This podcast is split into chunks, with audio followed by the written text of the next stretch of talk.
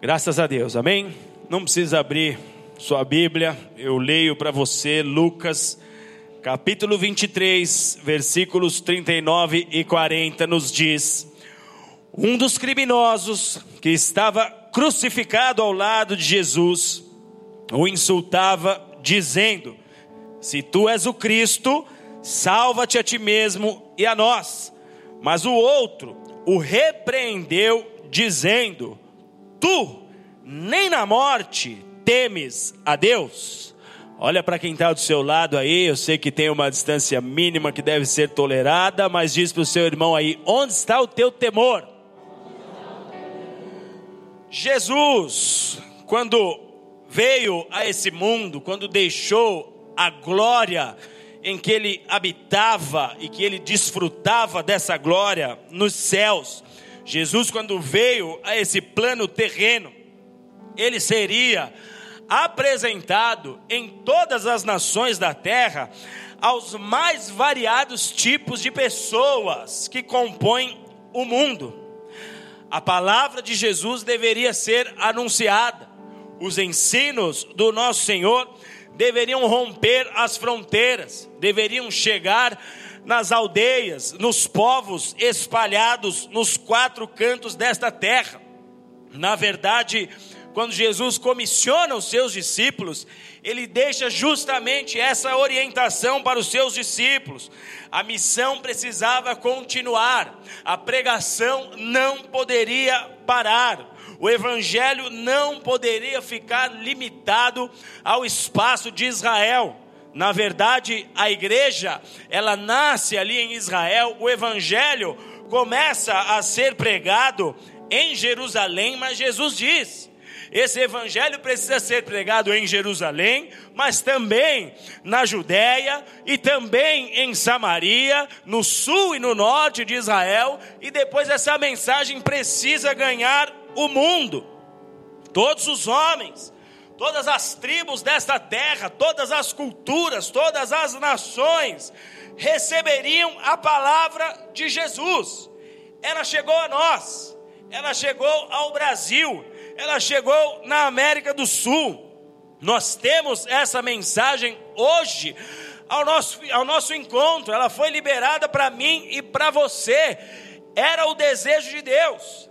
E uma vez que essa mensagem foi liberada, essa mensagem sendo recebida por diversos tipos de pessoas ao redor do mundo, cada uma dessas pessoas, cada uma dessas nações que receberiam e têm recebido essa palavra, reagiriam de maneira diferente, de maneira distinta aos ensinos de Jesus.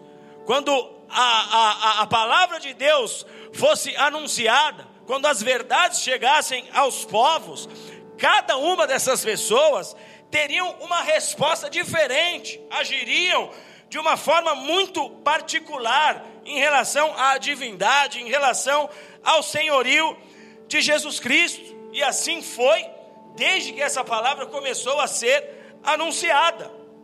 Quando nós olhamos para os dias de Jesus, nós vamos enxergar que ali no território de Israel, ali onde essa palavra começou a ser anunciada, existiam quatro grupos de pessoas que estavam escutando essa mensagem e que representam quatro tipos de pessoas também nos dias atuais, no nosso tempo presente.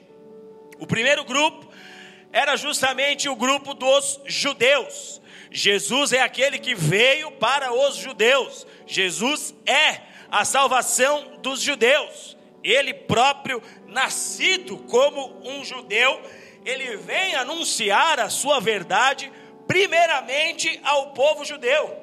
O evangelho deveria ser apresentado a eles. Nenhum outro povo receberia essa mensagem de primeira. Por quê? Porque eles eram o povo da aliança. Um dia Deus chama Abraão, Deus inicia uma história com esse homem, dentro dessa aliança, Deus declara: Eu vou formar um povo a partir de ti, vocês serão o meu povo, eu serei o seu Deus. Então, este povo, o povo da aliança, era quem precisava receber primeiro a mensagem da cruz, quem precisava receber primeiro as palavras de Jesus. Esse era o povo, amados, que tinha conhecimento das Escrituras. O judeu, diferente de todos os outros povos na terra, era quem tinha conhecimento das leis de Deus.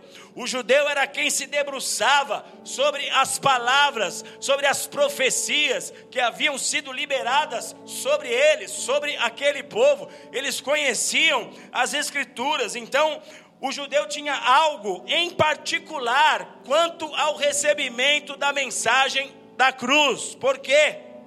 Porque para aqueles que conheciam as leis de Deus, que conheciam as instruções, as palavras do, dos profetas, para um judeu, só quem tinha condições de despertar o interesse deles para um assunto novo, para um tema novo, era outro judeu. O judeu não aceitava ser instruído, não aceitava receber uma mensagem, receber ensinamento, receber como sendo seu mestre alguém que não fosse profundamente conhecedor das leis de Deus. Então era impossível que alguém que não fosse um judeu dissesse para eles as verdades do reino de Deus. Os judeus não aceitam esse tipo de situação tinha que ser alguém que tivesse a lei enraizada em seus corações, que conhecesse o costume da fé judaica. É praticamente impossível que algum de nós, por exemplo, vá até Israel e tente convencer um judeu de que a fé dele está errada e que ele precisa se voltar para Jesus, porque do contrário, ele está distante da vontade de Deus. Se você tentar fazer isso em Israel, você vai arrumar um problema. Eu me lembro que o meu pastor, o pastor Digão, ele foi fazer, realizar uma cerimônia de casamento em Israel. Nós estávamos nessa mesma viagem juntos. E enquanto ele estava realizando essa cerimônia, quando ele fala o nome de Jesus, vem um grupo de religiosos e simplesmente dá um enquadro nele como se fossem polícia. O que, você está falando? Ele falou: Não, estou fazendo um casamento. Não, mas a gente ouviu você falar de Jesus. Por quê? Porque é uma afronta. O judeu não admite que se faça o proselitismo, que você tente convencer alguém a vir para a sua fé, que você tente convencer alguém lá no território deles a pular cerca, a mudar, a virar casaco, isso não é aceito lá. Então, para um judeu receber uma mensagem como a mensagem de Cristo, eles não poderiam receber de qualquer pessoa. Tinha que ser alguém conhecedor, versado na palavra de Deus tinha que ser alguém que era profundamente conhecedor de cada um dos costumes do, da, da, da, da religião, dos costumes judaicos, tinha que ser uma pessoa praticante daquela verdade. Então, esses judeus, o primeiro grupo para quem essa mensagem foi pregada, eles são representados hoje, simbolicamente, por pessoas que se alimentam de conhecimento, que se alimentam do muito saber das Escrituras, se alimentam de conhecer as profecias, tanto as que se cumpriram quanto aquelas que ainda hão de se cumprir. Esses judeus são representados hoje por uma parcela de pessoas que o seu prazer está em mergulhar na cultura do judaísmo, isso alimenta a sua fé, isso alimenta a sua condição espiritual, eles estão muito mais interessados na letra. Só que um povo, amados, que na maioria das vezes estão completamente distante do Cristo. Eles conhecem o Cristo, mas não vivem com o Cristo. Jesus, sei quem é, conheço a história dele. Até porque existem diversos livros na terra, além da Bíblia, que narram a história de Jesus. A história de Jesus é conhecida tanto pelo mundo cristão, quanto por qualquer outro mundo, seja religioso ou não. A história de Jesus é um fato, ela é conhecida por muitos. Esses judeus dos dias de Jesus hoje são representados por pessoas que conhecem muito, que têm muito conhecimento, mas que não convivem com Cristo, que não podem olhar para si mesmos e encontrarem em suas vidas marcas de transformações realizadas pelo próprio Jesus, porque não andam com Jesus. Existia um segundo grupo também nos dias de Jesus, que eram os romanos. Como todos nós sabemos aqui, ou a grande maioria, os romanos, eles eram os dominadores da época. Israel, nos dias de Cristo, estava debaixo do domínio romano. O povo de Israel estava subjugado pelo Império Romano. Os romanos eram poderosos, os, os, romanos tinham influência sobre vários, várias regiões da terra, sobre vários outros povos, só que, diferente dos judeus, era um povo que não tinha nenhum conhecimento de Bíblia. Os romanos, ao contrário dos judeus, não estavam interessados, por exemplo, com o cumprimento de profecias. Eles nem conheciam. Eles, isso não fazia parte da cultura desses homens. Eles não conheciam a lei, eles não conheciam os profetas. Porém, eles estavam atentos ao surgimento de um líder sobre Israel. Por quê? Porque, em primeiro lugar, um líder surgindo em Israel representaria uma afronta ao seu domínio. Talvez esse líder ele promova alguma insurreição que faça com que o povo de Israel lute contra nós para tentar reaver o domínio de suas terras. Então os romanos se preocupavam: opa, ouvi dizer que tem um líder, quem é? Vamos procurar saber, vamos investigar, vamos ver o tamanho da sua influência, o tamanho do seu domínio. Então eles estavam atentos. Está surgindo um rei ali, ali. Os líderes romanos estavam atentos a esse tipo de situação. E conforme a fama de Jesus ia crescendo em Israel, muitos dos romanos passaram a querer escutar de Jesus os seus ensinos. Conforme os feitos de Jesus começavam a espalhar por cidade em cidade, porque as pessoas não seguravam as obras de Jesus, não guardavam para si, pelo contrário, elas falavam. Jesus, por vezes, até tentou fazer com que as pessoas guardassem segredo de uma cura, de uma obra que ele realizou, mas essas pessoas não se continham, elas espalhavam essa verdade. Conforme a fama de Jesus ela vai crescendo, alguns judeus começam a querer escutar Jesus, alguns judeus começam a querer ter algum tipo de relacionamento com Jesus, e alguns, a Bíblia nos diz, que chegaram inclusive a se render à divindade do Senhor.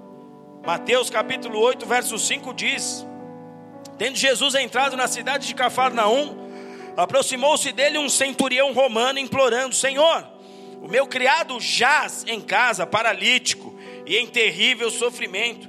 E disse-lhe Jesus: Eu irei curá-lo. Mas o centurião respondeu: Senhor, eu não sou digno de te receber sob o meu teto, mas me diga somente uma palavra e o meu criado ficará são pois eu também sou um homem de autoridade. Eu tenho soldados às minhas ordens. Eu digo a este vai e ele vai. Eu digo ao outro vem e ele vem. Eu digo ao meu criado faz isso e ele faz. Um centurião romano, um dos homens que trabalhavam para o império, que tinha sob seu comando 100 homens, uma legião de 100 homens, um centurião romano que está enxergando na figura de Jesus uma divindade, que está enxergando na figura de Jesus alguém de tamanho poder, de enorme poder, a ponto de pedir auxílio, me ajuda. Tem um servo meu que está mal, faça algo por ele. Jesus falou: Vou fazer, pode ficar tranquilo que eu vou curar. Ele falou: Não, eu sou um romano, eu sou um pecador, eu não conheço tua palavra, nem convivo com ela, mas de autoridade eu entendo.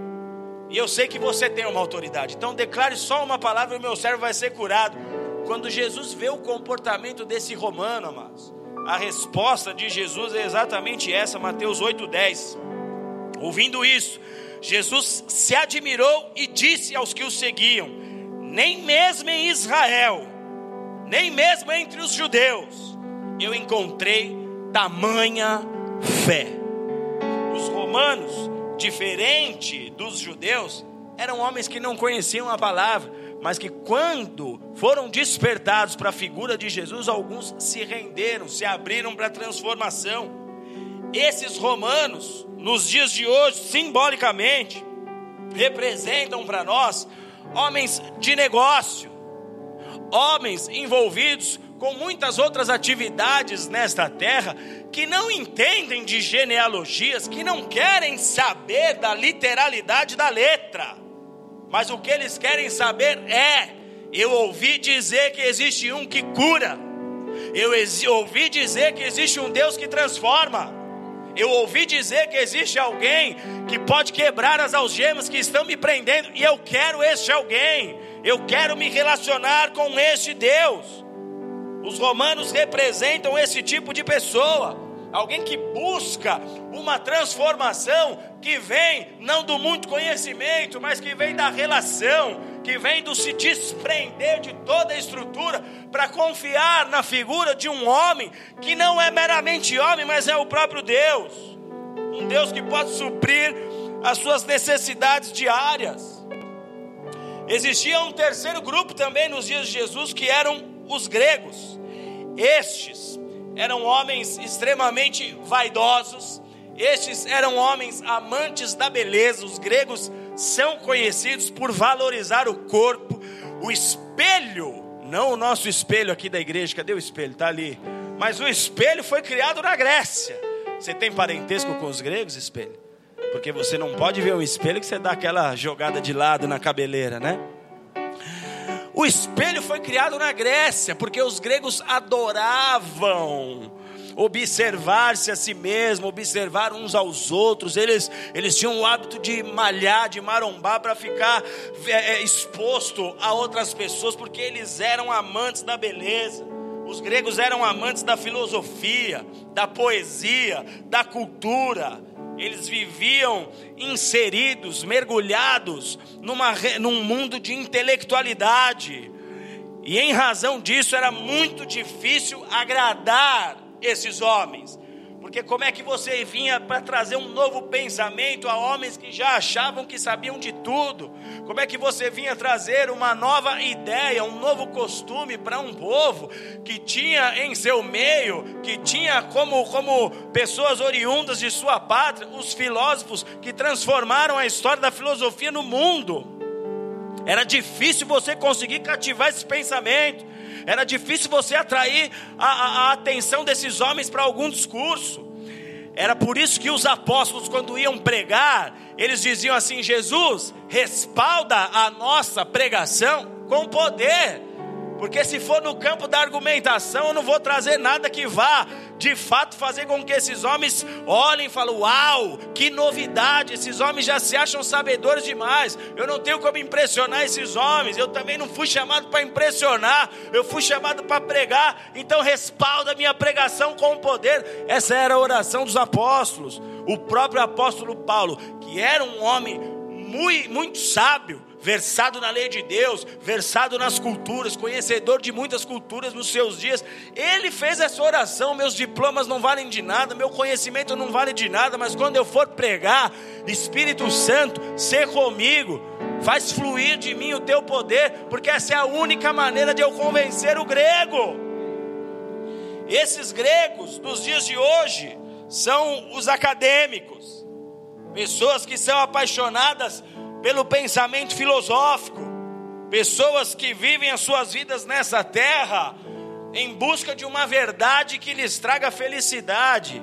Eles querem apoiar a sua alegria em pensamentos, em ideias, no muito conhecer.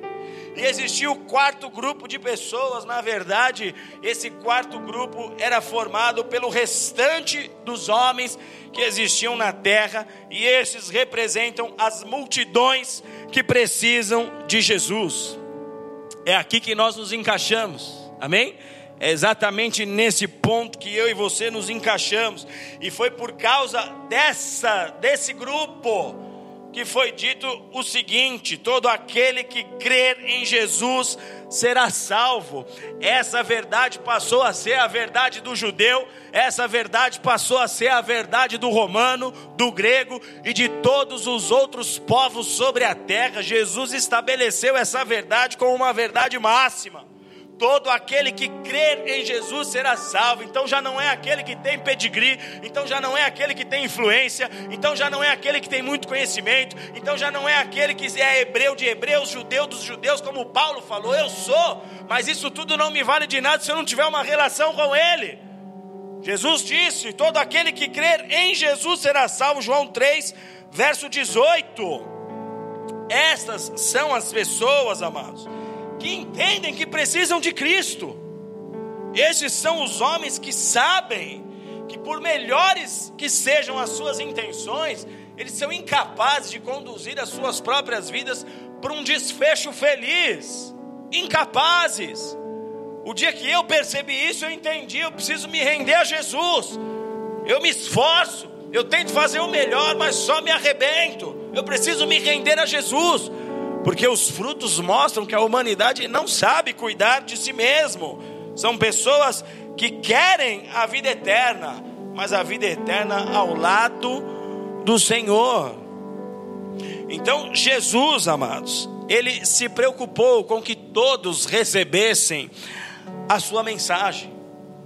Como eu disse no culto da tarde aqui, se preocupou até com a galera do fundão, que somos nós. Porque dificilmente eu teria me convertido na Assembleia de Deus. Quem veio da Assembleia aqui? Aleluia. Glória a Deus. Dá uma sapateada aí, fica de pé aí pra gente ver se veio mesmo. Se veio mesmo, agora é a hora de mostrar, hein? Racapapapá. Eu não teria me convertido na assembleia, mas hoje eu sapateio. Hoje, se eu passo na frente de uma assembleia, eu quero entrar, porque eu quero a glória. Jesus se preocupou com a galera do fundão. Eu era daqueles que tacava papel lá do fundo. Eu era daqueles que atrapalhava a aula. Jesus falou: esse cara não é judeu, ele não é romano, ele não é grego. Ele é um perdido, eu preciso alcançar ele. Jesus se preocupou com que a sua mensagem chegasse a todos. Ele trabalhou por isso, ele teve muito zelo em cuidar de cada detalhe. Ele se lembrou de você. O Evangelho de Mateus, amados, ele foi escrito para os judeus. Nós temos quatro evangelhos na Bíblia. O Evangelho de Mateus foi escrito para os judeus. É o único evangelho que você encontra a genealogia de Jesus. Por quê? Porque genealogia só interessava para o judeu. Quantas vezes você já tentou ler genealogia e dormiu? Porque de Abraão gerando não sei quem, e você está lá até hoje. Fala, meu Deus, não consigo sair desse capítulo, né? Porque não foi para você. Para você é indiferente o que aconteceu antes de Jesus, você creu nele. Mas para o judeu era necessário a genealogia. Eles precisavam saber que Jesus veio de Abraão. A linhagem precisava, ser descrita. Alguém precisava mostrar para eles que Jesus veio de Davi. Que cumpria-se tudo o que Deus havia estabelecido para aquele povo. O Evangelho de Marcos, por exemplo, foi escrito para os romanos. Marcos, João Marcos, porque o nome dele no hebraico era João, mas no, no, no, no ali nos dias de, do, do, do, da, do, grego, dos gregos na terra, ele recebeu esse, sobre, esse nome grego aí de Marcos, que significa um martelo.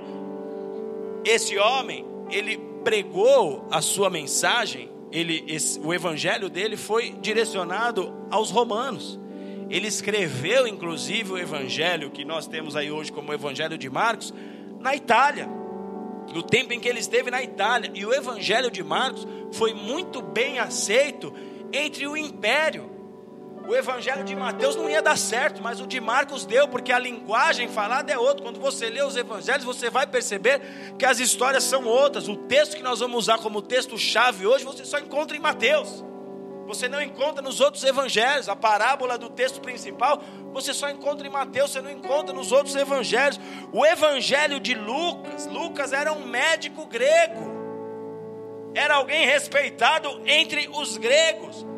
E o evangelho de Lucas foi escrito para os gregos. Lucas é o único dos gentios que escreveu um evangelho. E o evangelho de João foi escrito para todos, amados.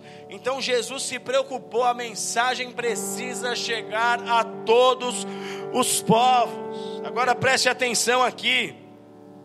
Quando Jesus está na cruz, Jesus conclui o seu ministério e ele é posto naquele madeiro.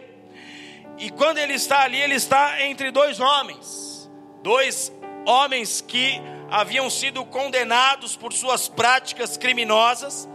E quando eles olham para Jesus entre eles, quando eles observam Jesus, cada um daqueles homens reage de uma forma diferente quando eles percebem a causa crime de Jesus, porque Jesus não havia matado ninguém, Jesus não havia cometido nenhum crime, ele não havia lesado ninguém, Jesus não havia roubado nenhuma pessoa. Qual era o crime de Jesus? Jesus foi condenado pelas palavras que ele proferiu. Os religiosos judeus não aceitavam a pregação de Jesus. Quando Jesus dizia, Eu sou o pão que desceu do céu, eles falavam, Ah, blasfêmia! Ele é um blasfemador. Eles não aceitavam a mensagem de Jesus e o que, é que eles fizeram? Eles pegam Jesus, levam Jesus para as autoridades romanas e exigem que Jesus fosse executado exatamente como um malfeitor.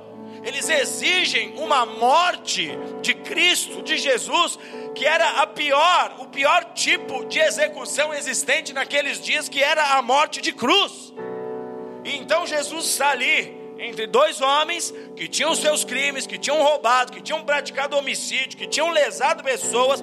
Jesus está colocado entre dois homens e um daqueles ladrões olha para Jesus e diz assim: Ei, você não é o que andou por aí pregando que você é o Messias? Você não é aquele que andou por aí dizendo que você é a salvação dos judeus, que você veio para salvar os judeus, que você é o Cristo enviado a essa terra? Que veio para salvar, você não, você não pregou isso aí durante sua vida na terra? Então salva a você e salve também a nós. E amados, esse ladrão se comporta de uma maneira diante de Jesus, uma maneira que nós vamos observar que alguns religiosos, algumas pessoas que presenciaram o evento da cruz também se comportaram homens que zombaram de Jesus, esse ladrão, e religiosos e outras pessoas comuns também zombaram de Jesus enquanto ele estava na cruz. Mateus 27, de 39 em diante, diz assim: Os que passavam, Jesus está na cruz. Os que passavam blasfemavam dele, balançavam a cabeça, dizendo: Tu que destrói o templo e em três dias o reedifica, salva-te a ti mesmo. Se és filho de Deus, desce da cruz. E da mesma maneira, os principais sacerdotes, os escribas, os anciãos, os fariseus escarneciam de Jesus, dizendo: Salvou a outros e a si mesmo não pode salvar. É rei de Israel? Desce agora da cruz e creremos. Confiou em Deus? Livre-o agora, se de fato o ama, pois disse: Sou filho de Deus. Eles olhavam para Jesus e diziam: Você não saiu por aí pregando salvação? Então salva você mesmo, desce dessa cruz. Nós creremos em você. Um ladrão se comporta assim. Líderes religiosos, anciãos do povo, as pessoas que conheciam a lei, que conheciam a Torá, que conheciam as profecias, se comportaram dessa forma. Só que, do outro lado de Cristo, ali na cruz, existia um outro ladrão que agiu completamente diferente do primeiro. Quando ele olha para Jesus e percebe a causa crime pela qual Jesus foi condenado, porque esses ladrões, amados, conheciam as obras de Jesus. Como eu disse aqui, a fama do Senhor era muito grande. Eles sabiam dos feitos de Jesus. Esse segundo ladrão, quando olha para Jesus ali e vê o motivo pelo qual ele é condenado, ali na cruz, na sua última oportunidade nessa vida, ele reconheceu Jesus como seu Senhor ele primeiro repreendeu o outro ladrão. Quando o outro ladrão começou a falar: Você não é o Messias, você não é o Salvador, então salva-te a ti e salva nós. O outro ladrão disse assim: Cala a boca, você age como um louco, nem na morte você teme a Deus. Essa é a palavra do, do, do outro ladrão.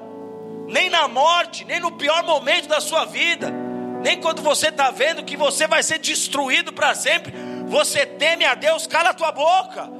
E depois de repreender, ele diz assim: Senhor, Lucas 23, 42, lembra-te de mim quando entrares no teu reino. E Jesus disse: Hoje mesmo estarás comigo no paraíso. Dois ladrões, cada um age de uma maneira. Do mesmo jeito que um ladrão zombou e muitos religiosos zombaram de Cristo, ali no pé da cruz a Bíblia diz que um centurião romano agiu igual o segundo ladrão reconheceu a divindade de Cristo. Um romano, não um conhecedor da palavra. Um romano que estava subjugando o povo. Mateus 27, 54 diz: O centurião e os que com ele vigiavam o corpo de Jesus na cruz, ao verem o terremoto e todos os fenômenos que aconteceram, tiveram grande temor, diga grande temor. E disseram verdadeiramente: Este era filho de Deus. Queridos, o que, que nós observamos aqui é que a verdade ela tem sido apresentada a todos os homens. Desde o nascimento da igreja tem sido assim. Ninguém impediu a mensagem da cruz de chegar onde ela precisava chegar. Amém? Eu vejo governadores na nossa nação tentando se levantar contra o evangelho, tentando excluir do ensinamento escolar o antes de Cristo, depois de Cristo, para estabelecer era comum, para tirar Deus das escolas, como já foi feito em outras nações. Eu vejo governadores na nossa nação, homens pequenos, perto de outros grandes líderes que já existiam em outras épocas, de dominadores de nível mundial. E no entanto, quem deles foi capaz de impedir o evangelho de chegar a mim e a você? Talvez um dia eles tentem nos amordaçar, talvez eles estejam nos observando na internet, entrando nos nossos cultos, tentando entender se a gente vai mudar o nosso discurso ou não. Saiba que nós não vamos mudar o nosso discurso sendo eles pessoalmente ouvindo ou os demônios escutando, saibam que eu, pastor Guto, não mudarei o meu discurso. Eu não temo homens, eu temo a Deus. A minha aliança é com Jesus, não é com os homens. A minha aliança está estabelecida com o Senhor. Então a mensagem tem sido anunciada, amados. Ela tem sido dita, ela tem sido espalhada aos quatro cantos. E cada uma das pessoas nesta terra, dentro ou fora das igrejas, tem reagido de uma maneira particular a essa mensagem. Seja religioso, seja uma pessoa que tem muito conhecimento, seja uma pessoa que é zero de conhecimento bíblico, seja homem, seja menino, cada pessoa ao longo dos séculos tem reagido de uma forma diferente a essa mensagem. E a pergunta que eu faço à igreja nessa noite: onde está o teu temor? Onde está o teu temor? Aquele ladrão falou para o louco: falou, ei, nem na morte você teme a Deus? E eu te questiono hoje: onde está o teu temor a Deus? Amados, Jesus foi julgado e condenado pelas palavras que ele disse. Amém? A Bíblia diz que quando levaram Jesus a Pilatos, Pilatos era um governador a serviço de Roma que estava ali em Israel. Quando Jesus foi levado a Pilatos, Pilatos falou: Tá, o que esse homem fez para que vocês peçam com tanta veemência que eu crucifique ele? E eles falaram: Ah, ele fica pregando coisas aí que é contra a nossa crença. Pilatos chegou a dizer: Resolve aí. Ele falou: Não, nós não podemos matar ele. Faça isso você por nós. Executa põe esse cara na cruz, extermina ele. Ele é um blasfemador. Pilatos fala assim: Eu não vejo crime para colocar esse homem na cruz. Mas os judeus insistem tanto, os líderes religiosos insistem tanto. Pilatos fica naquela sinuca de bico, agrado, agrado a essa multidão que pode se levantar contra mim, virar uma loucura isso daqui, ou mato esse único homem aqui. E de fato Jesus é condenado, as escrituras precisavam se cumprir. E a Bíblia diz que Pilatos manda fazer uma plaquinha e colocar em cima da cruz ali, com alguns dizeres, uma inscrição que dizia Jesus, Rei dos Judeus. E essa plaquinha que é colocada ali na cruz, amados, ela vinha com os dizeres que era justamente a causa crime do condenado. Então, se fosse homicídio, estaria lá, homicida se fosse qualquer outro crime, estaria lá a causa crime dessa pessoa. A de Jesus, a causa crime era Jesus, rei dos judeus. Os religiosos, os judeus religiosos tentam argumentar: não, não, não, coloque aí, eu sou o rei dos judeus, porque era isso que ele pregava. Pilatos falou: não tem como mudar, já está feito, a, a sentença não pode ser mudada, não pode ser retirada. Pilatos deixa aquela sentença ali, mas o fato aqui para nós é que Jesus foi condenado pelas palavras que ele falou. O próprio Pilatos disse: Eu não vejo crime nele.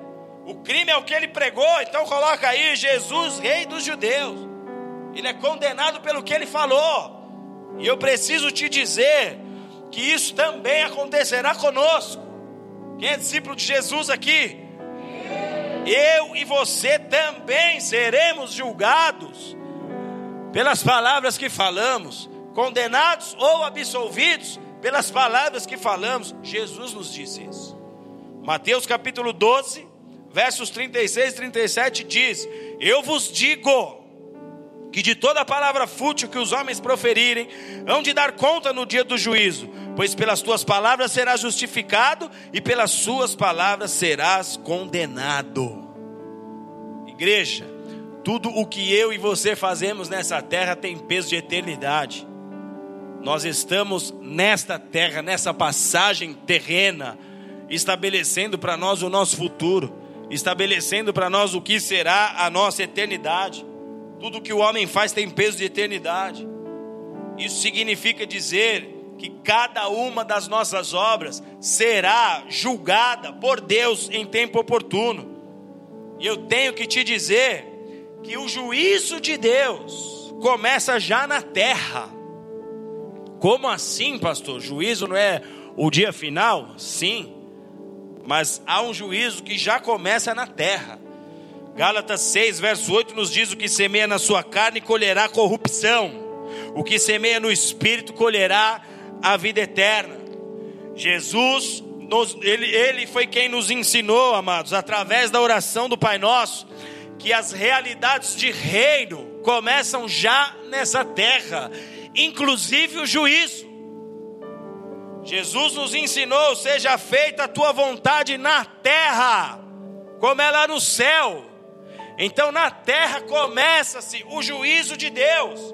Aqui na terra, cada uma das nossas obras, cada uma das nossas escolhas, cada ação, cada palavra já trará para nós um resultado. Há uma diferença, porém, entre o juízo do agora e o juízo vindouro, que é que enquanto nós estamos na terra, nós temos a chance de, ao ver as nossas obras reprovadas pelo Senhor, ajustar os nossos passos. Quando sua vida não vai bem, quando as coisas não se encaixam, quando o mundo está caindo na sua cabeça, Jesus está te dando um sinal: olha, esse já é o juízo. Eu já estou dizendo para você: se ajusta, se adequa.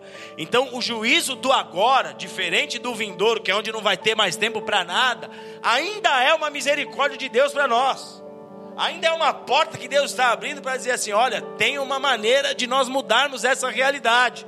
Você está percebendo essa dor? Imagina viver com ela eternamente. Você está percebendo essa falta, essa angústia, essa tristeza? Imagina o que é choro e ranger de dentes eternos. Não há como mudar a realidade depois do julgamento final. Então, o juízo do agora é uma chance de Deus para nós realinharmos nossas vidas, para nós realinharmos a nossa fé, para nós nos investigarmos, para nós olharmos para dentro de nós e vermos como temos andado, como temos caminhado, como temos reagido às mensagens da cruz. Quem é você no meio da multidão? Nesses quatro grupos, ainda que nós pertençamos ao quarto, mas quem é você? Tomando como base os dois ladrões, quem é você? Você teme a Deus ou não? Qual é a resposta que você dá à pessoa de Jesus? Que tipo de comportamento você tem apresentado ao Senhor? Onde está o teu temor? Abra aí sua Bíblia comigo no Evangelho de Mateus, capítulo 13. Quem for achando, diga: Senhor, restaura o meu temor.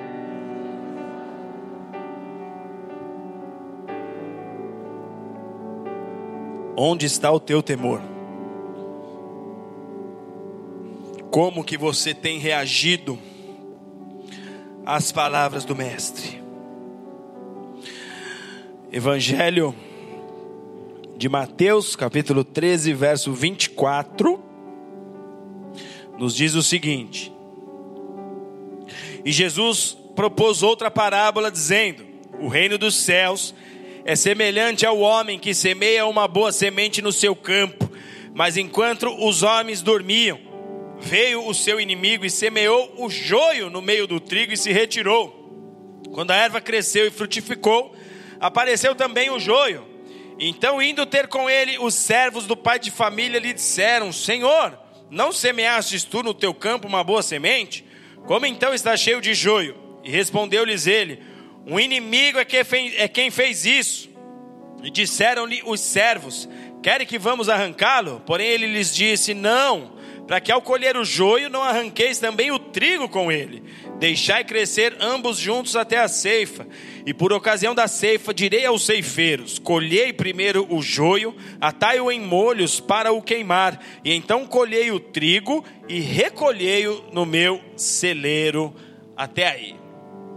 Essa parábola, por exemplo, ela só está no Evangelho de Mateus, porque ela só trazia e fazia sentido, trazia entendimento para o povo judeu. Mateus escreve o seu Evangelho para os judeus. Aqui é mais uma das inúmeras parábolas que Jesus citava. Essas parábolas tinham por objetivo trazer lições espirituais ao povo.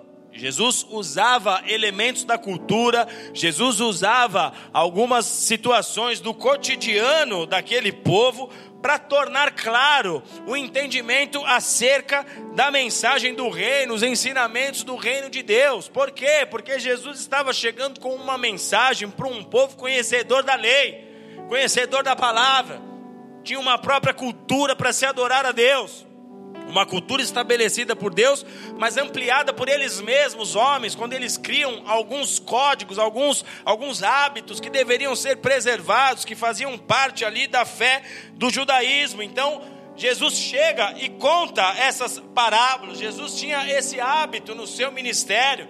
Ele, ele usava tanto as parábolas que 35% de todo o ensino do evangelho acontece por meio de parábolas. É como um pai que se assenta com o filho para explicar um tema delicado. Você vai falar de assuntos delicados com um filho, ele é pequeno, ele ainda não tem a faculdade mental muito bem desenvolvida, não é maduro. Você conta algumas histórias para fazê-lo entender e perceber o ensinamento. Jesus usava esse método. E nessa parábola, conhecida como a parábola do trigo e do joio, Jesus está aqui nos ensinando a maneira que Deus age no mundo. Porque desde o nascimento da igreja, a mensagem vem sendo pregada. E desde então, amados, pessoas têm reagido de forma diferente a essa mensagem. Há quem haja de forma positiva, os quais Deus se agrada são pessoas que abandonam o pecado, são pessoas que abandonam a mentira, são pessoas que entenderam a mensagem e observaram o que Jesus estava dizendo. Opa, essa realidade não pertence ao reino, eu não quero mais, eu sou filho do reino, eu quero a verdade do Pai. Mas há também pessoas, amados, que estão negando essa palavra.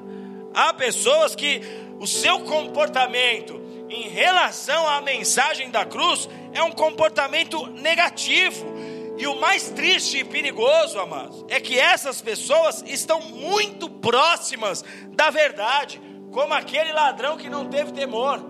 São pessoas que estão muito próximas de Jesus, como aqueles líderes religiosos que viam o Senhor, que estavam em momentos que Jesus estava curando, operando seus milagres, mas que não perceberam a divindade de Jesus.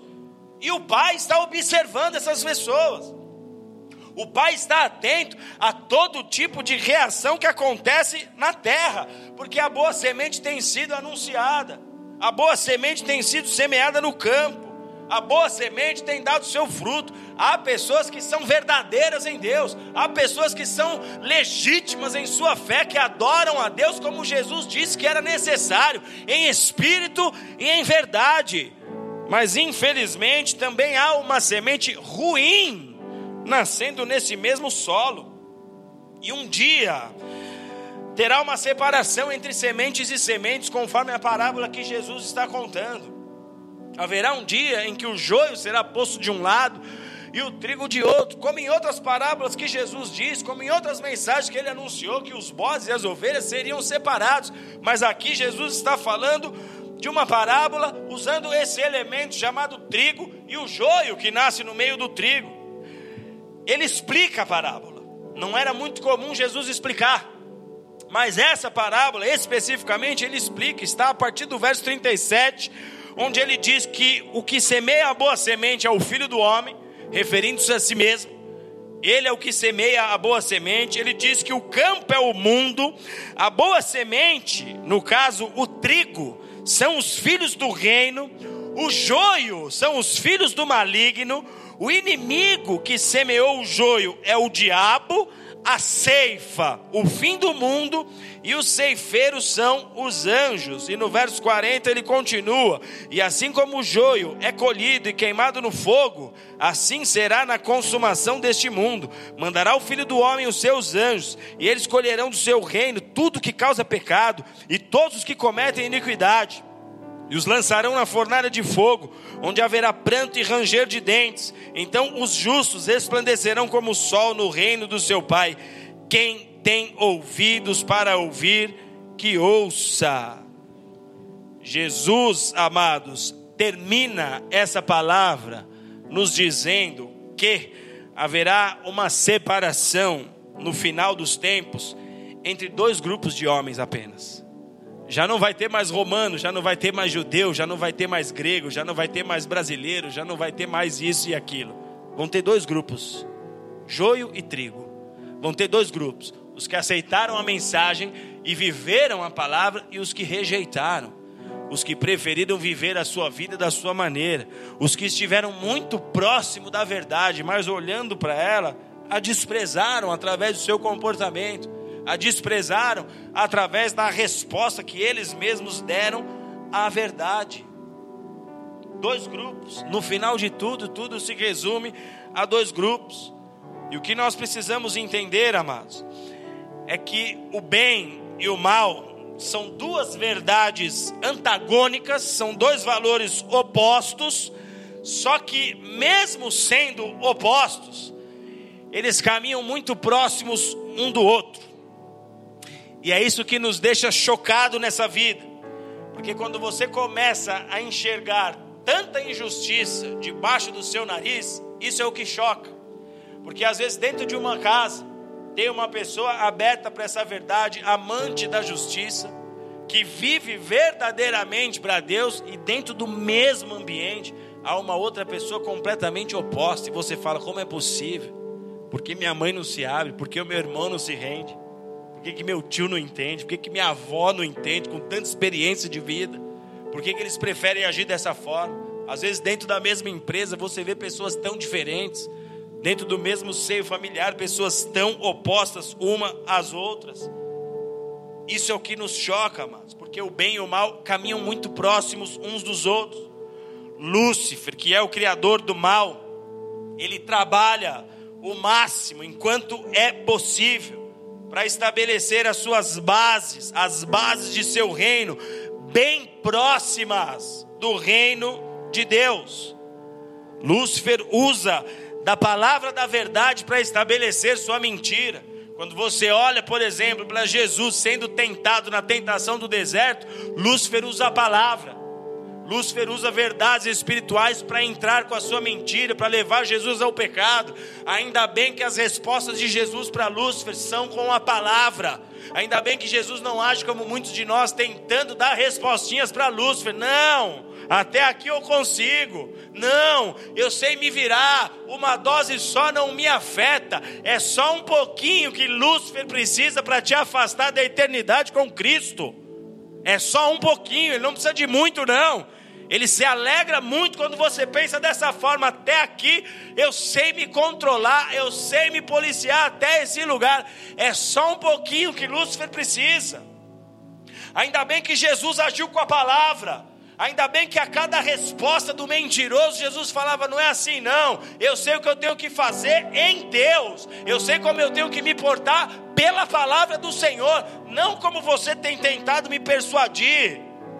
Ele é o criador do mal. Ele usa a, a verdade, ele se aproxima da verdade para estabelecer sua mentira. Por exemplo, Lúcifer odeia a família, porque a família é uma instituição criada por Deus. A família é uma instituição que Deus ama. Então o que, que ele faz? Ele tenta estabelecer um novo padrão de família, onde mães, por exemplo, sejam mães sem os seus maridos, não aquelas que foram abandonadas, mas por opção. Eu citei aqui no, no culto da tarde a rainha dos baixinhos, quem se lembra sabe. Ela desejou ter uma filha, a filha dela hoje namora com um menino da nossa igreja, inclusive. A rainha dos baixinhos teve lá o, um filho com Zefir, para não falar o nome certo dele. Eu chamo ele de Zefir. Teve o um filho com Zefir, mas ela nunca quis ser esposa do Zefir, ela só queria ter um filho. Era, foi uma opção dela, e como ela tem muitos, como ela tem muitas outras. Mas Lúcifer vende esse tipo de ideia, como se fosse família. Lúcifer vende a ideia de um novo padrão de família hoje, criada e formada por pessoas do mesmo sexo, ele se aproxima da verdade, é família, nós é família, mas ele usa mentira, ele está sempre perto da verdade. Ele leva as pessoas a acreditarem que é possível se viver sem Deus, com base em pequenos fragmentos da verdade, tipo, eu sou uma pessoa boa, é um fragmento da verdade. Eu sou uma pessoa que ama. Só que, amados, o bem, o amor é uma pessoa. Você não tem como ter um copo cheio de água pura e cristalina se a fonte não for pura. Não tem como.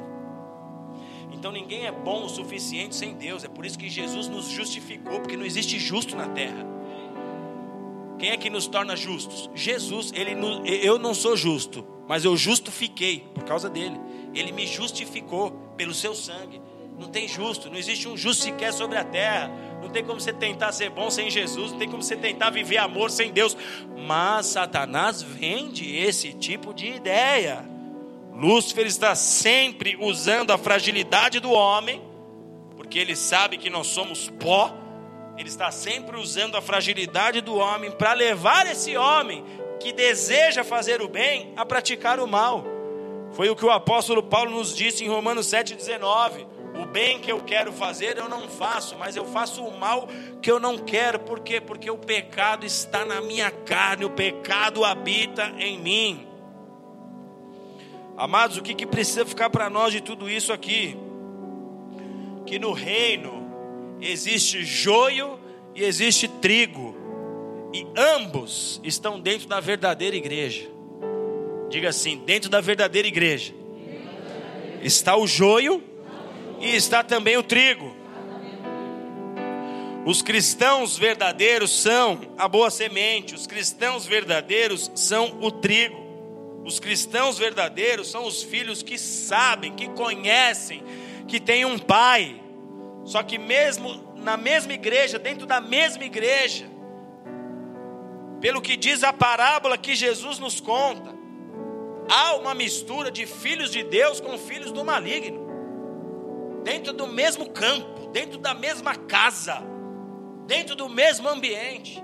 Há aqueles que dão respostas positivas a Deus, e há aqueles que dão respostas negativas. Há filhos de Deus, como também há filhos do maligno. O bem e o mal estão próximos hoje. Só que haverá o momento da separação eterna. Isso não será para sempre. Foi o que Jesus nos garantiu nessa parábola. Jesus estava falando uma parábola para judeus, para dizer: vocês acham que conhecem, mas haverá um dia que terá separação entre quem vive e quem acha que vive. Haverá um tempo em que haverá uma separação entre quem é joio e quem é trigo. Não é para sempre que joio e trigo permanecerão juntos. Vem a separação. Os anjos virão para recolher o trigo no celeiro e virão para queimar o joio. Então, amados, o juízo de agora para nós, a reprovação das nossas obras no hoje, servem para que os nossos passos sejam ajustados. O que significa que há uma chance para aquele que está se desenvolvendo como joio, ainda há uma chance. Ainda há uma chance. Você pega a história de pessoas que num tempo passado, na casa do pai, foram crescendo como joio, rebeldes, sem aceitar conselhos, sem aceitar os processos de Deus, sem submeter a liderança. Em algum momento resolveram sair e foram, se arrebentaram, quebraram a cara, mas aí entenderam: pera, eu tenho um Deus que é Pai, eu tenho um Deus que me ama. Como aquele filho pródigo que a Bíblia diz que estava comendo a comida dos porcos, falou: calma, na casa do meu pai, até os criados comem melhor do que eu, vou voltar. Pessoas que voltaram, que estão na casa de Deus hoje após terem se arrebentado, após terem crescido como o joio, mas que voltaram, entenderam: eu sou trigo, cara, fui gerado para dar fruto, eu posso viver muito melhor do que isso. Eu posso ser uma pessoa diferente. Eu tenho todas as condições em Jesus. Jesus é minha força. Eu posso não ter força, mas eu já provei e vi. Eu sei do que a presença de Deus na minha vida é capaz de produzir, as transformações que eu posso viver. E essas pessoas voltaram. E tendo voltaram, foram ajustadas por Deus, passaram a dar os seus frutos como trigo. Então você não precisa se desviar para entender que você em algum momento pegou um caminho, está se desenvolvendo como joio, pelo contrário, Basta se posicionar como trigo. Basta se posicionar como trigo neste campo que está recebendo a palavra. Então, o que, que nós podemos hoje aqui aprender com o joio e com o trigo? Havia uma prática comum no Oriente de que quando se desejava prejudicar alguém, quando se desejava prejudicar a plantação de alguém que você tinha uma desavença, então na calada da noite, quando os vigias daquela plantação, eles cochilavam, os inimigos invadiam a plantação e plantavam ali ervas daninhas, e plantavam ali o joio, como que para envenenar, para tornar aquela terra uma terra infrutífera, uma terra cheia de problemas, contaminadas. Isso era um hábito comum até mesmo entre exércitos. Quando um exército queria vencer o outro, uma das maneiras dele prevalecer era acabando com os alimentos, fazendo aquele povo ter problema de fome, ter problema de recursos. Uma, eles não teriam moeda de troca. Então, os exércitos tinham esse hábito. Eles esperavam o vigia da plantação dormir, eles invadiam as plantações e plantavam ali o joio, as ervas daninhas. E essas ervas daninhas, algumas delas, levavam anos para serem retiradas daquela terra, para aquele, aquela terra voltar a ser uma terra fértil, para aquela terra voltar a ser uma terra produtiva. Muitas vezes perdia-se um grande pedaço das terras, porque se tornavam em terras contaminadas. E quando nós olhamos para o meio cristão, amados, nós vemos esse tipo de acontecimento entre as relações entre as pessoas. O que eu recebo muitas vezes de relato de pessoas que já serviram a Deus, que já tiveram um ministério, que já andaram com Jesus, mas que em algum momento foram feridas por líderes e pararam de servir ao Senhor por causa de marcas, e marcas irreversíveis muitas vezes. Marcas que por mais que você tente falar calma, nem todo mundo é igual, nem todo líder age da mesma forma, nem todo mundo está aqui para te ferir. Pessoas feridas não tem como ajudar você a ser curado. Então vem cá, deixa a gente te ajudar. Mas são pessoas que estão fechadas para o Evangelho. São pessoas que só ouvir de falar de igreja, de pastor, elas têm aversão, ficam arrepiadas, falam: Eu não quero mais saber de igreja. O que tem de artista no meio da comédia que teve esse tipo de experiência, amados, é terrível pessoas que foram enganadas, sabotadas por pessoas e por homens que deveriam tão somente anunciar a verdade e honrar Jesus Cristo. Eles não estavam para construir um reino para si, era um reino para o Senhor, mas feriram pessoas. Quando eu olho para a minha história, há 18 anos atrás, quando eu me converti, no início da minha conversão, eu fui ferido por um líder religioso, mas eu não olhei para ele, eu não parei no comportamento dele. Eu não deixei que aquela fé rasa daquele homem me paralisasse. Falei, Senhor, se ele é raso, eu quero fazer diferente dele. O dia que eu tiver a chance de ser um líder sobre alguém, porque o Senhor tem esse propósito comigo, eu quero poder ser o melhor do Senhor nessa terra.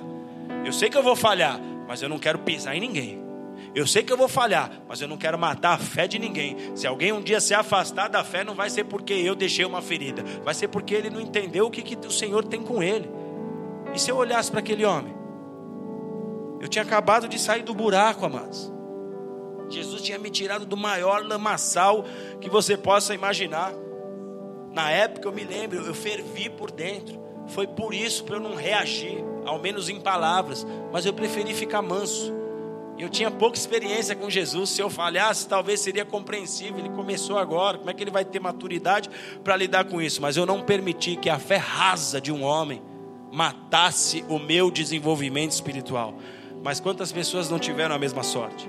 Estão feridas, seus corações estão contaminados, feridas que você muitas vezes não consegue ajudar essas pessoas a serem restauradas. Quantos cristãos dando mau testemunho e matando pessoas que poderiam estar hoje aqui sendo e se desenvolvendo como trigo. Mas o bonitão quis transar com a moça falando que era crente. Eu sou de Jesus, é nada. Onde é que está o seu temor? Outro dá mais mau exemplo dentro da empresa do que qualquer outro funcionário. O patrão olha para ele e não vê uma oportunidade de mandar embora. E quando olha nas redes sociais, tem versículo lá, tem postagem lá, está aparecendo esses boleiros de hoje em dia que diz que são de Jesus. O joio e o trigo vão crescer junto. É o que Jesus falou, vai crescer junto. Eles vão se desenvolver no mesmo ambiente. Mas tome cuidado, porque o joio é venenoso. Joio, ele se parece muito com o trigo. Eles são idênticos. É como você pegar duas dessas aqui, ó, botar lado a lado. Para quem não tem habilidade com agricultura, nem consegue entender a diferença. Se uma farinha de trigo for produzida e tiver um pouco sequer desse falso centeio, porque o joio também é conhecido como falso centeio, essa farinha se torna altamente prejudicial à saúde. E como há cristão prejudicial à fé alheia, amados. Como há cristão que levanta falso testemunho das pessoas. Como há cristão boca mole que adora, muitas vezes não dá mau testemunho das pessoas, não expõe as pessoas assim com mau, maus exemplos, mas expõe as fragilidades das pessoas. Ih, aquele lá é fraco nisso, aquela lá não sabe isso não tem esse dom, não tem essa habilidade. Ih, você não sabe como que ela é na casa dela. Ama chegar numa rodinha para falar da fragilidade do outro. É um mal à fé alheia. E aí, quando você vai olhar para aquela pessoa com a informação do que o outro disse, automaticamente você olha para aquela pessoa com todo aquela, aquele caminhão de informação sobre aquele um lá. Por quê? Porque tem cristão, amados, que é nocivo à fé dos outros que envenena corações, sempre gerando descréditos sobre pessoas. Cristão que chega para dizer isso aí que o pastor está falando não é bem assim, não. Isso aí eu entendo. Pastor não está agindo do jeito que deveria agir. O que ele falou não é bem assim. Esse tipo de vocabulário é o vocabulário da serpente. Foi a serpente lá no Éden que começou com esse papinho aí. É assim que Deus disse? Não, não é bem assim, não. Esse tipo de vocabulário não pode estar na boca do trigo.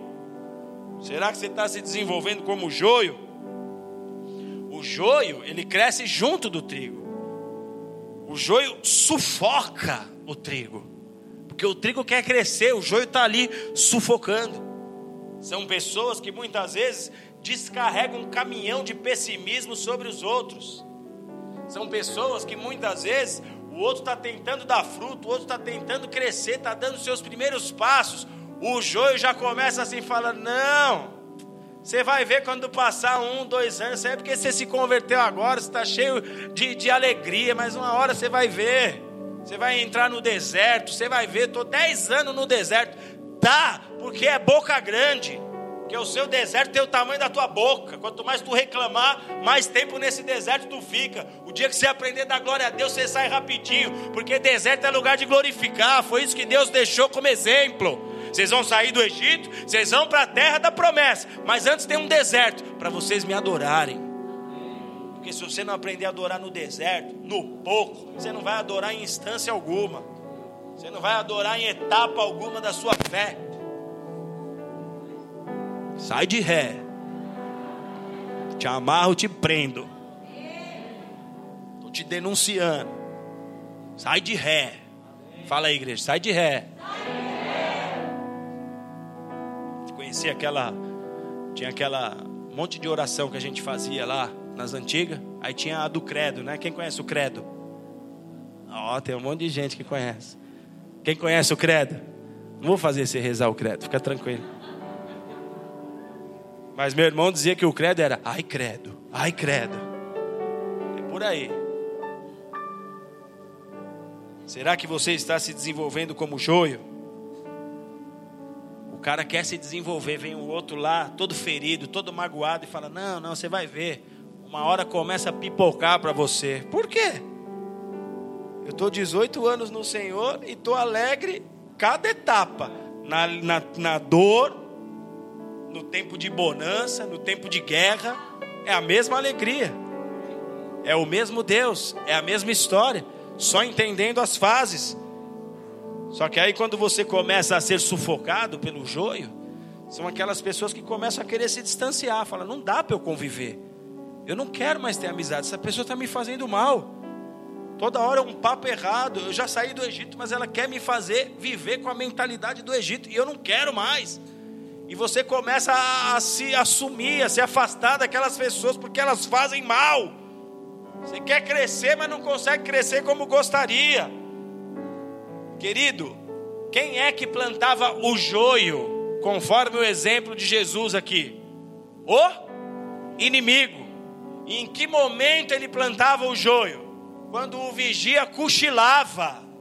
Sabe o que isso significa?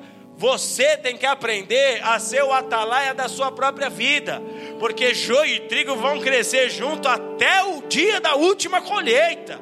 Então você vai estar na igreja e vai ter gente do seu lado que pode te contaminar. Você que tem que fazer suas escolhas, você que tem que dar teus passos, você que tem que proteger tua mente, você que tem que proteger teu coração, você que tem que proteger tua família. O joio e o trigo vão crescer junto, mas você tem que ser atalaia de si mesmo. Pessoas tementes a Deus, pessoas apaixonadas por Jesus, vão crescer ao lado de pessoas que não são tementes, vão crescer ao lado de pessoas que não possuem paixão pelo Senhor. Isso será até que Ele venha, até que Ele ponha o joio para um lado e o trigo para o outro. Então você tem que vigiar a sua própria vida. Amém, amados? O trigo e o joio, a gente já vai cear, possuem algumas características diferentes. Segundo os agricultores, o trigo é maleável, ele é flexível. Quando ele cresce, quando ele atinge o ponto de colheita, ele se curva. Já o joio é rígido e ele não se curva. Então, somente um agricultor experiente que consegue observar essa diferença, porque para nós é, imperceptível, você não vai ver o, o trigo curvadão, é, é, é mínimo, é pouca a diferença. Só um agricultor experiente é que consegue ter essa percepção e fazer a separação adequada. Jesus diz que essa separação será feita por ordem dele, por meio de ordens de Jesus, aos ceifeiros, que são os anjos. Então é por isso que os anjos estão na terra hoje, observando cada uma das nossas ações. Eles já estão criando um banco de dados a nosso respeito para entender se aqui tem crescido como trigo. Esse aqui eu estou vendo. Eu estou vendo as respostas que ele dá a cada desafio. Eles estão anotando. Por quê? Porque no dia da ceifa eles serão enviados por Jesus para fazerem a separação. Os molhos de joio serão recolhidos e queimados, e os molhos de trigo serão colocados no celeiro do nosso Deus. O juízo começa na terra e começa pela igreja, amados. O juízo começa entre nós. Não há por que o Senhor começar o juízo com pessoas que não conhecem a verdade no nível que eu e você conhecemos. O juízo começa pela igreja. Então não se assuste com os escândalos que virão. Nós vimos nesses dias aí, estamos vendo nos noticiários uma aberração acontecendo na nossa nação envolvendo o nome de supostos líderes religiosos. Mas como eu disse à tarde aqui, pastor, se tiver que ser preso, tem que ser porque pregou o evangelho. Porque qual foi o motivo de Jesus ter sido preso? Porque pregou. Qual foi o motivo pelo qual os apóstolos eram presos? Porque pregou.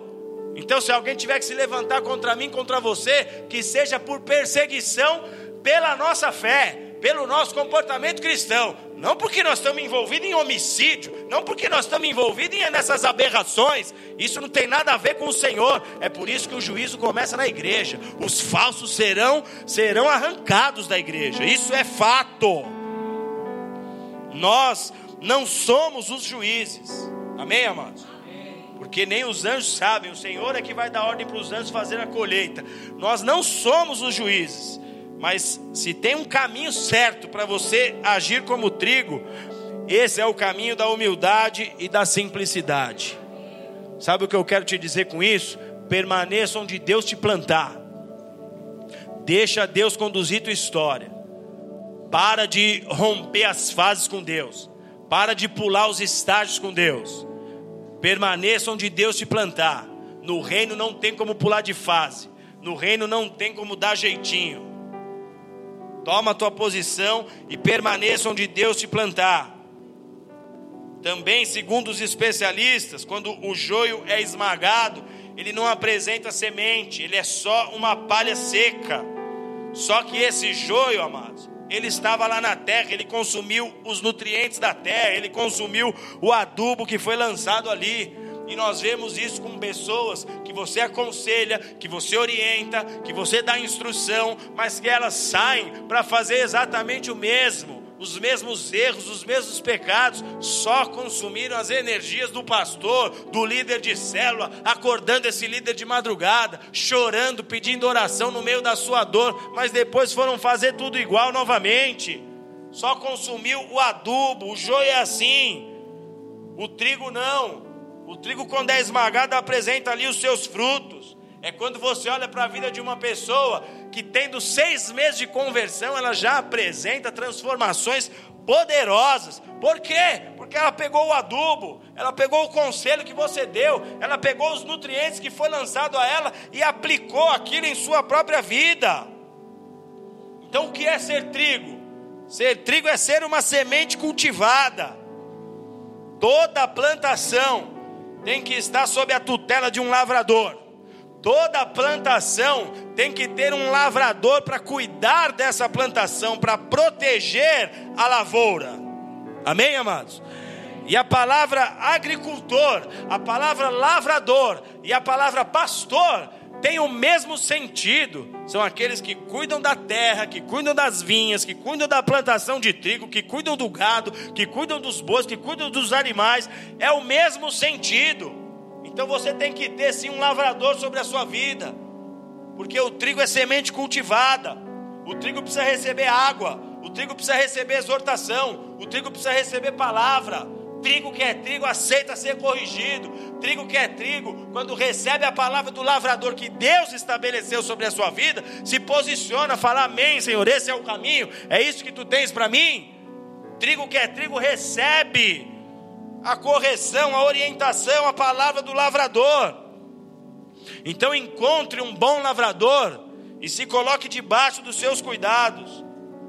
Trigo é aquele que é sempre regado, amém? Está sempre no culto, está sempre se abrindo para a palavra, está sempre recebendo o adubo, ele recebe fortalecimento até mesmo dos irmãos, até mesmo das outras pessoas. Ele não é egoísta, ele não é fechado em si mesmo, ele não é individualista, ele é trigo ele é simples, ele é humilde, ele recebe um conselho, ele recebe uma palavra. Mesmo que essa palavra não faça sentido, ele vai olhar, vai falar: talvez faça, deixa eu ver. Se não fizer, amém. Mal não vai fazer. Se eu for atalaia da minha própria vida, mal não vai fazer. Mas o trigo é simples, ele recebe, ele está aberto. Amém, amados? E por fim, existem alguns fatores que impedem o crescimento do trigo. E os principais fatores, os principais inimigos do trigo são a seca e as pragas. Uma terra seca não tem como prosperar. E uma terra que for visitada continuamente por pragas, também não. Há histórias de pessoas que nós vemos que são anos e anos, décadas e décadas, inseridas em situações de bancarrota, de derrota, que está claro que é uma praga que está ali. Está claro que é uma terra improdutiva, seca. Mesmo o mais leigo sabe. As pessoas, inclusive, dão orientações. Fala, cara, você precisa botar uma ruda na orelha. Cara, você precisa tomar um passe. Você precisa escutar alguém que te fale algo. Porque sabe, você está com encosto, não é possível. Faz 10 anos que eu te vejo do mesmo jeito. Está mal. Você tem alguém que você conhece que está assim. Eu tenho também. Os inimigos do trigo são a seca e as pragas. Como é que eu evito isso, pastor? Malaquias 3, 10 e 11 diz assim: Trazei todos os dízimos à casa do tesouro, para que haja mantimento na minha casa. Isso é uma palavra de Deus para o povo de Israel. Para que haja mantimento na minha casa. E depois fazei prova de mim. Abrirei as janelas dos céus e derramarei sobre vós uma bênção tal que dela virá a maior abastança sobre vós. Repreenderei o devorador para que não consuma o fruto da tua terra, e a vossa vide e o vosso campo não seja estéril, diz o Senhor dos exércitos. Então, a maneira para você evitar esse perigo, a primeira atitude é ter uma aliança com o Senhor. Não importa se é judeu, se é romano, se é grego, quem quer que seja, tem aliança ou não tem com Deus? É assim que os homens são medidos na terra. É assim que os homens são avaliados. É assim que o Senhor olha dentro da igreja. Tem aliança ou não tem? Tem aliança ou não tem? Anda comigo em aliança ou não tem? aliança só pode ser vis, vista por Deus de forma prática. Não adianta você falar, eu tenho, Jesus, uma aliança, mas no outro dia o seu comportamento é completamente diferente das suas palavras. O que, o que distingue os homens na terra? Se são homens da aliança ou não se são homens que vivem essa aliança ou não. Quem anda na aliança, o Senhor diz: eu, eu terei cuidado sobre você, abrirei as janelas dos céus, eu te abastecerei, de maneira que você não vai ter nem onde pôr. Você vai ter que construir cidades celeiros, porque era o que, era o, que o povo de Israel fez em muitas ocasiões. Tiveram que construir cidades celeiros para armazenar a abastança de Deus. Pá!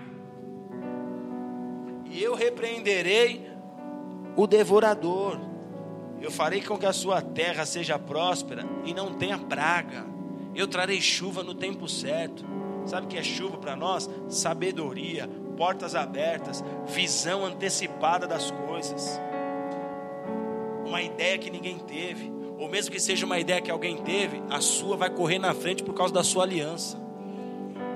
Porque o que determina a corrida no mundo espiritual é a aliança. As pessoas buscam aliança com Lúcifer também. Vão energizar em pirâmide, vão derramar, matar uma galinha ali, a colar, porque querem prosperar nos seus negócios. Elas estão cegas, mas você tem conhecido a verdade. E o segundo ponto, então o primeiro ponto para você evitar os maiores inimigos do trigo é ter aliança. E o segundo ponto é o que está escrito em Êxodo 23, 10 e 11, que diz: Seis anos semearás a tua terra e recolhereis os seus frutos, mas no sétimo ano deixará a tua terra descansar. Deus havia deixado uma ordem para o seu povo que a cada ciclo de sete anos haveria um tempo de descanso para a terra. Esse é conhecido como o ano sabático. Da mesma forma, o Senhor estabeleceu para o povo um dia na semana onde o seu povo também tirasse um dia consagrado a Deus, o sábado do Senhor.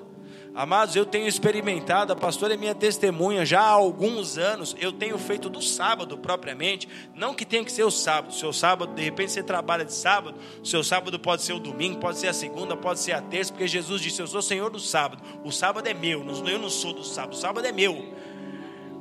Mas eu tenho feito o meu dia de descanso. Da sexta-feira ao descer do sol, eu, eu, eu fico em Deus, em paz com a minha família, na maior tranquilidade.